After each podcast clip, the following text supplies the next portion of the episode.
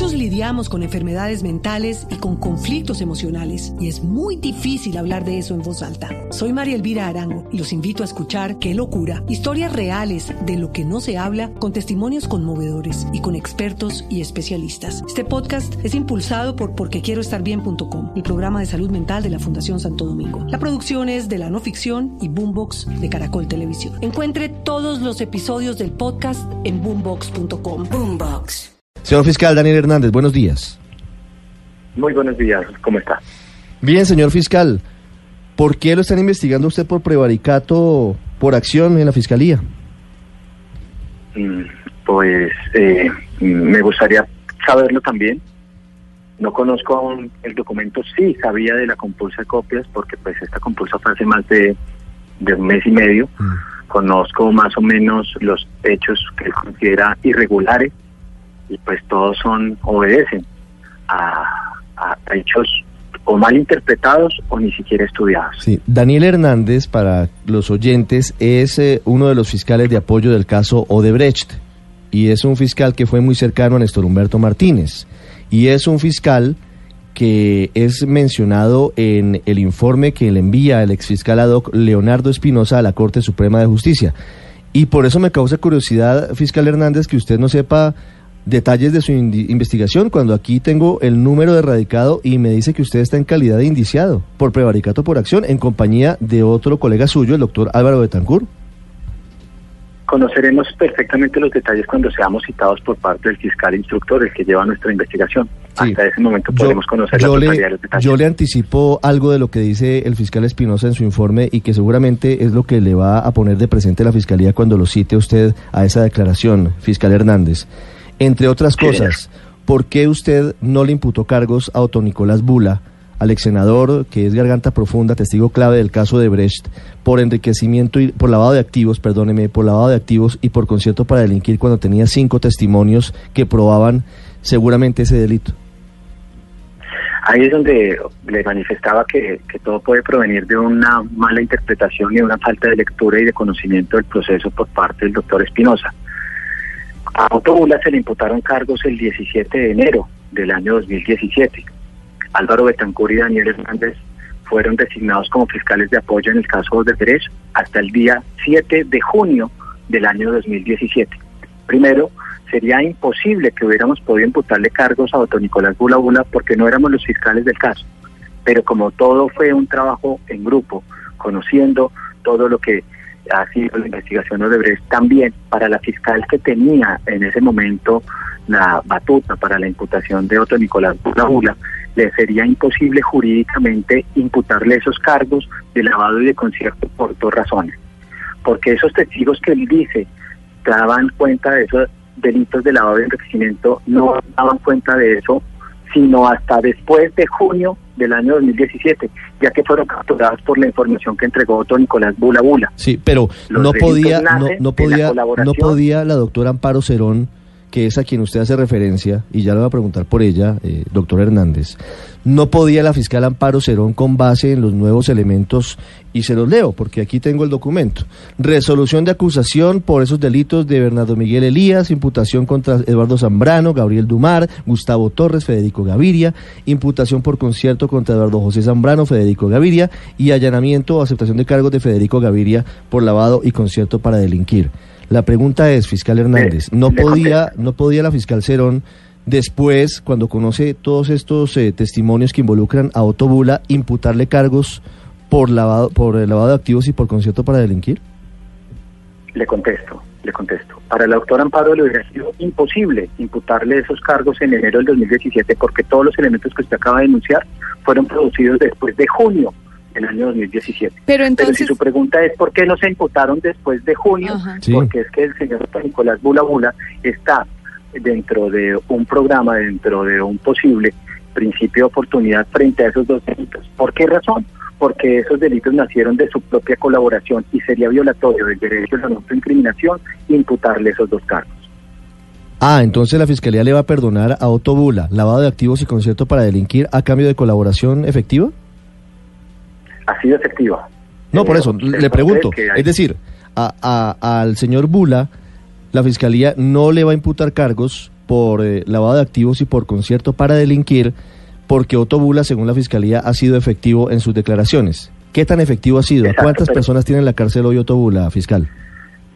Otto Bula, pues, todos aquellos que usted mencionó, Gustavo Torres, Federico Gaviria, Gabriel Dumar, el señor Eduardo José Zambrano, adicional a eso las compulsas de copias, la condena del ex senador Bernardo Miguel Vidal, la, apertura de instrucción al senador o ex senador Antonio Guerra de la Estrella, también las compulsas de copias al representante de la, la Cámara, creo que era senador en ese momento, eh, al representante de la Cámara de la época, Ciro Rodríguez, eh, son bastantes personas. La última imputación que hice el señor Andrés Salazar Perro, el cual aceptó cargos por enriquecimiento ilícito de particulares, es que son, si no me traiciona la memoria, más de 17 personas las que judicializamos por la información de Otto Nicolás Bulabula y sobre las cuales ofrece lógicamente su testimonio en juicio.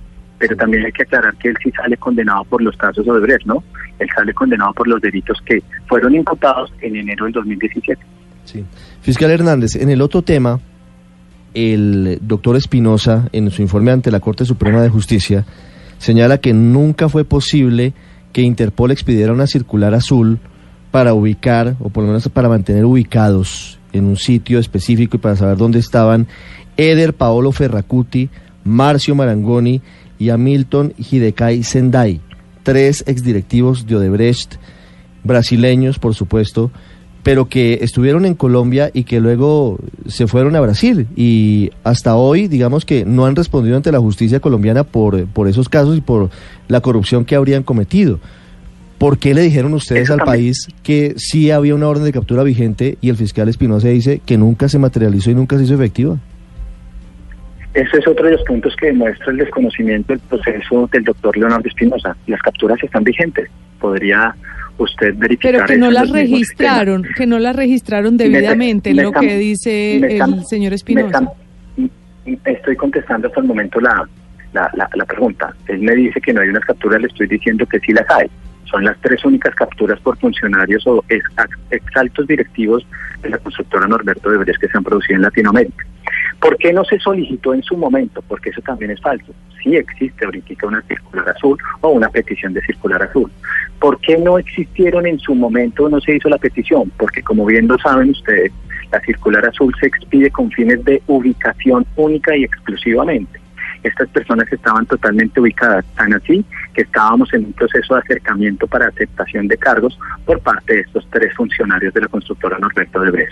En agosto del año 2018, cuando terminan las negociaciones, cuando ya se salen del radar de la Fiscalía General de la Nación, solicitamos al Centro de Servicios Judiciales de los juzgados de Palo Quemado se realizaran las gestiones pertinentes para que las órdenes de captura que ya habían sido prorrogadas por otro año, el 19 de julio del año 2018, se subieran a los sistemas de información, entre ellos los de Interpol, para que se realizaran las acciones de competencia de cada una de las entidades. ¿Cuándo se hizo eso? ¿Cuándo se registraron para que Interpol expidiera la circular azul, fiscal? El Centro de Servicios Judiciales lo hace en agosto del 2018, no tengo el día exacto, mm, pero es en agosto del 2018, más o menos 20 días después de ser de solicitarse la prórroga de esas órdenes de captura que fue prorrogada debidamente el 19 de julio del 2018. ¿Y no le parece que es un mal mensaje para el país que hoy nos vengamos a enterar años después que cuando se dijo que se habían eh, expedido órdenes de captura y órdenes de ubicación, eso no se había hecho? No, no, no, no, porque usted está cometiendo o por lo menos eso es lo que genera esas dudas en, la comunidad. Le vuelvo a explicar, la circular azul es con el fin de ubicación de los ciudadanos en el exterior, de los cuales hayan órdenes de captura y que estén en territorio Interpol. Los ciudadanos estaban totalmente ubicados, sabíamos dónde estaban, teníamos contacto directo con sus representantes, con sus abogados y con ellos mismos. Entonces, no era necesario en ese momento la expedición de una circular azul. Cuando se rompieron las negociaciones, de manera inmediata se hizo la solicitud para poderlos tenerlos controlados. Entonces, nunca estas personas fueron ruedas sueltas y nunca estuvieron lejos de la mira de la justicia colombiana. Fiscal Hernández, usted ahora utilizó una expresión, dijo que eso demuestra el desconocimiento del proceso de por parte del doctor Espinosa, el fiscal ad hoc, fiscal general ad hoc eh, que usted cree que el, el doctor Espinosa no tenía las calidades o no manejó este proceso con, con todas las condiciones que se necesitan? Pues simplemente creo que no tenía la experiencia suficiente en temas de investigación, en temas relacionados con las áreas del derecho penal, y pues eso lo demuestra. Me, me está solicitando la Fiscalía General de Nación que investigue el doctor Álvaro Betancourt, nos tacha de corruptos a los dos, desde partiendo desde un supuesto imposible que nosotros omitimos imputarle cargos a una persona sobre la cual no teníamos en esos momentos ninguna clase de potencia, no éramos ni siquiera fiscales del caso. Eso demuestra que no siquiera observamos una lectura del caso. No se conocía el caso en su totalidad, no se conocían ni siquiera los aportes más mínimos de la investigación. Pero, pero, pero no, pero lo que pasa es que eh, acusarlo de eso cuando luego, durante dos años, a partir del momento en que ustedes toman el caso, hasta ahora han pasado casi dos años, pues él, supongo que él esperaba que ustedes eh, imputaran esos cargos. Eh, o, Pero es, que eh, es que precisamente ese es el punto. Él debió, él nunca quiso escuchar a los fiscales Daniel Hernández y Álvaro Betancourt, nunca quiso escucharnos. Se le hubiera explicado que esos dos delitos que él observaba, que veía que no habían sido imputados, estaban dentro de un marco de colaboración de un principio de oportunidad en un radicado o en el radicado correspondiente al señor Otto Nicolás Bula Bula principio de oportunidad que lógicamente no ha sido ni siquiera presentado por una razón, está el acta de acercamiento, porque tenemos que verificar la información y que sea efectiva la que ha entregado, que hasta el momento se considera así lo ha sido por parte pero esto, de, de, esto ya de, esto ya van a ser dos años, ¿no está como muy demorado el trámite, señor fiscal? Mm, mire, los trámites en Odebrecht han tenido muchísimos, muchísimos problemas. Observar usted los temas de los preacuerdos se han frenado porque estas personas tienen obligación de reintegrar los dineros y no se han podido concretar esos pagos, son sumas supremamente altas. Eso ha llevado a la demora de las situaciones.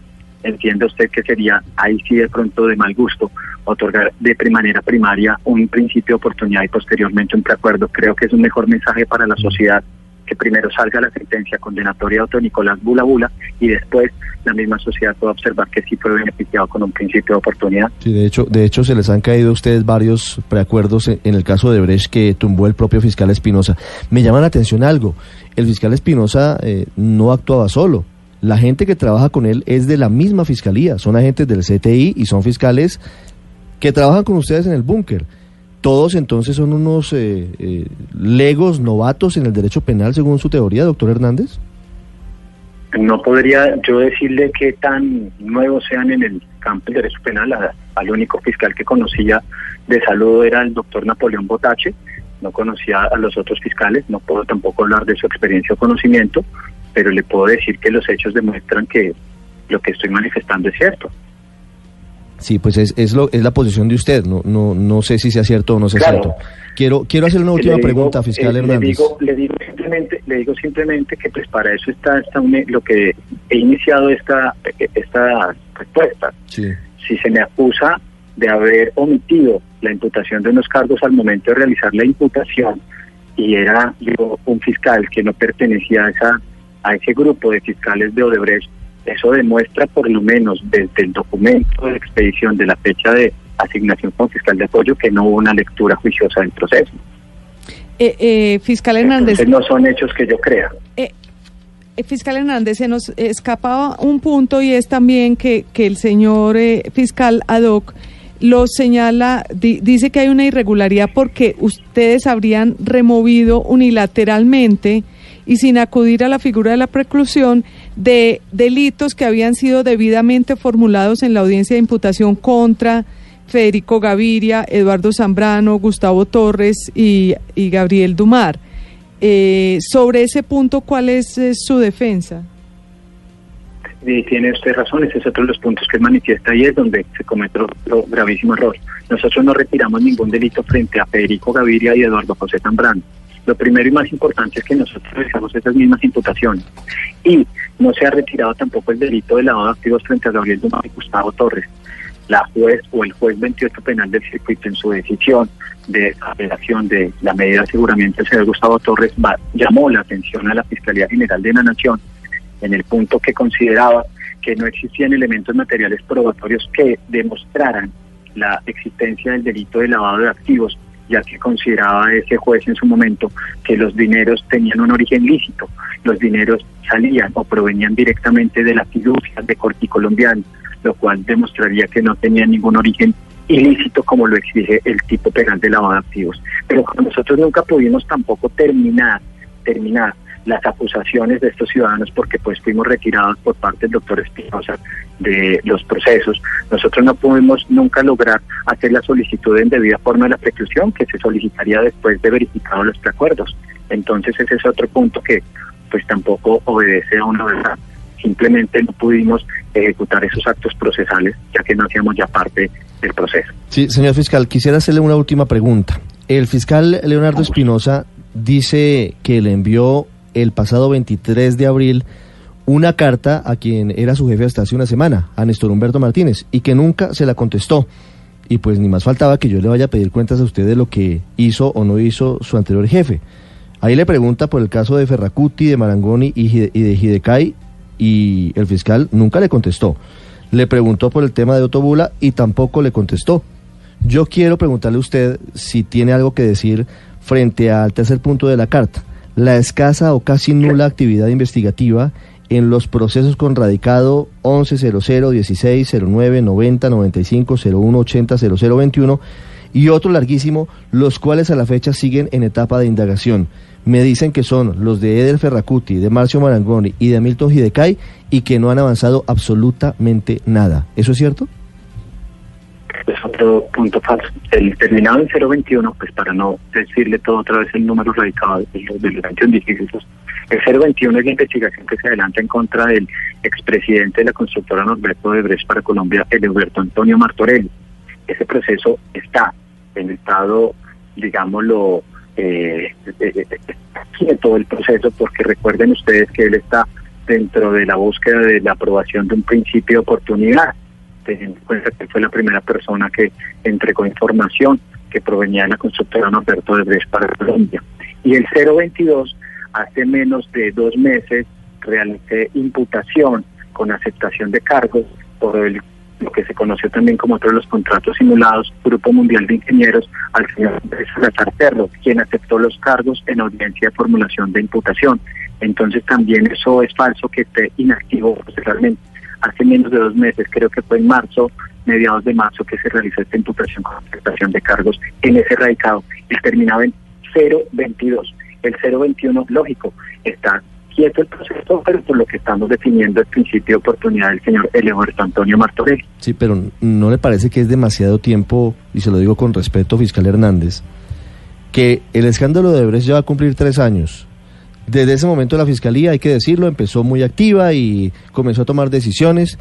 Y tres años después, el proceso contra la cabeza de Odebrecht en Colombia, que es el Alberto Martorelli, apenas está en una etapa de indagación. ¿No le parece que es un pésimo mensaje para Colombia, que eso no haya avanzado? Si, si se presenta como usted lo está manifestando, claro que sí es un pésimo mensaje, pero eso tiene su explicación. Recordará usted que nosotros intentamos el principio de oportunidad del señor Alberto Antonio Martorelli el año pasado fue rechazado porque no se consideraba que la indemnización que el ciudadano ofrecía no era lo suficiente. Esto lo manifestó tanto la Contraloría como la juez. Estamos en ese proceso de negociación porque quien va a responder aparentemente por las sumas dinerarias a reintegrar es la empresa Norberto de Brecho, la constructora Norberto de Brecho. Eso es lo que ha llevado a la demora, porque lo que hemos tratado de hacer responsablemente es que estas personas por más de que sean beneficiadas con este principio de devuelvan, reintegren los dineros que pagaron en coimas en territorio colombiano. Ese ha sido el punto, pero lógicamente todo siempre enmarcado dentro de ese proceso de negociación para lograr el pago de esos dineros. Por eso es que considera el doctor Espinosa hay inactividad, pero el proceso sigue totalmente activo en ese tema. Pero si es como se presenta lógico, la sociedad pensará que la fiscalía ha dejado de actuar, pero no, no es así. Se sigue trabajando en cada una de las líneas de investigación. ¿Y cuánta plata va a devolver Odebrecht? De, en el caso de Martorelli. en el caso de Martorelli está en la negociación. Eh, si no me traiciona la memoria, era más de 13 millones de dólares que fueron fueron los que no fueron aceptados porque se consideraba por la Contraloría era una suma mayor, pero tampoco quiero incurrir en un error porque esas cifras lógicamente no no no, no las manejo directamente ya que esos son dineros que entrarán al Estado colombiano. Sí, lo que pasa es que yo tengo que hacer la comparación con otros países, como por ejemplo Perú, en donde hay muchos más avances frente a los directivos de Odebrecht. Y aquí la verdad es que sí me da pena con usted, fiscal Hernández, pero no creo que a la gente le guste mucho que tres años después al señor Martorelli ni siquiera le hayan imputado cargos. Discúlpeme, pero creo que ese es otro error. Recuerde usted que el acuerdo con el gobierno peruano va por una suma de 250 millones de dólares. Se le permite a Odebrecht eh, seguir trabajando en Perú, pagar esos 250 millones de dólares, y ellos realizaron un acuerdo de que no podían judicializar a ningún funcionario o exfuncionario de la constructora Humberto Odebrecht. Colombia no se dio ante esas pretensiones. Esa es la gran diferencia. Esa es la gran diferencia. Nosotros tenemos órdenes de captura por exaltos funcionarios de Odebrecht en Perú ellos aceptaron el acuerdo con los brasileros, les van a pagar 250 millones de dólares y se comprometen a no judicializar ni a funcionarios ni exfuncionarios. Y lógicamente se comprometían a entregar toda la información. Son dos situaciones distintas.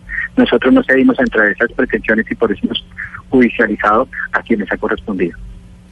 Sí, ya que hablamos de plata, fiscal Hernández, hay un montón de firmas panameñas metidas en todo este escándalo de Odebrecht en Colombia. De esas empresas que recibieron plata en Panamá, como Liron Trading, Oil Gas, como Consultores Unidos, ¿a cuántas de ellas, por ejemplo, para entender qué tanto fue lo que hicieron en esta materia, les pidieron todos los movimientos bancarios para saber dónde terminó la plata? Claro, tratamos de hacer todo el seguimiento de cómo se hicieron los movimientos, por ejemplo, en lo que tenga Consultores Unidos, cómo se trajeron los dineros desde Panamá, que eh, otras empresas se prestaron para eso, que están, eh, están siendo judicializadas. En el caso, en el mismo caso del control de estabilidad jurídica, se pudo determinar como desde una empresa panameña también se bajaron los 4 mil millones de pesos y que terminaron en, en unas cuentas del Banco Bancolombia. Hemos tratado de ser segurosos en este tema de seguimiento del dinero. Las 8 de la mañana, 11 minutos, es el fiscal Daniel Hernández, uno de los hombres que estuvo apoyando la investigación por el caso de Brecha en Colombia, explicando por qué hoy aparece como indiciado en un proceso por prevaricato en la Fiscalía General de la Nación. Doctor Hernández, muchas gracias. A ustedes por su atención, muy amable.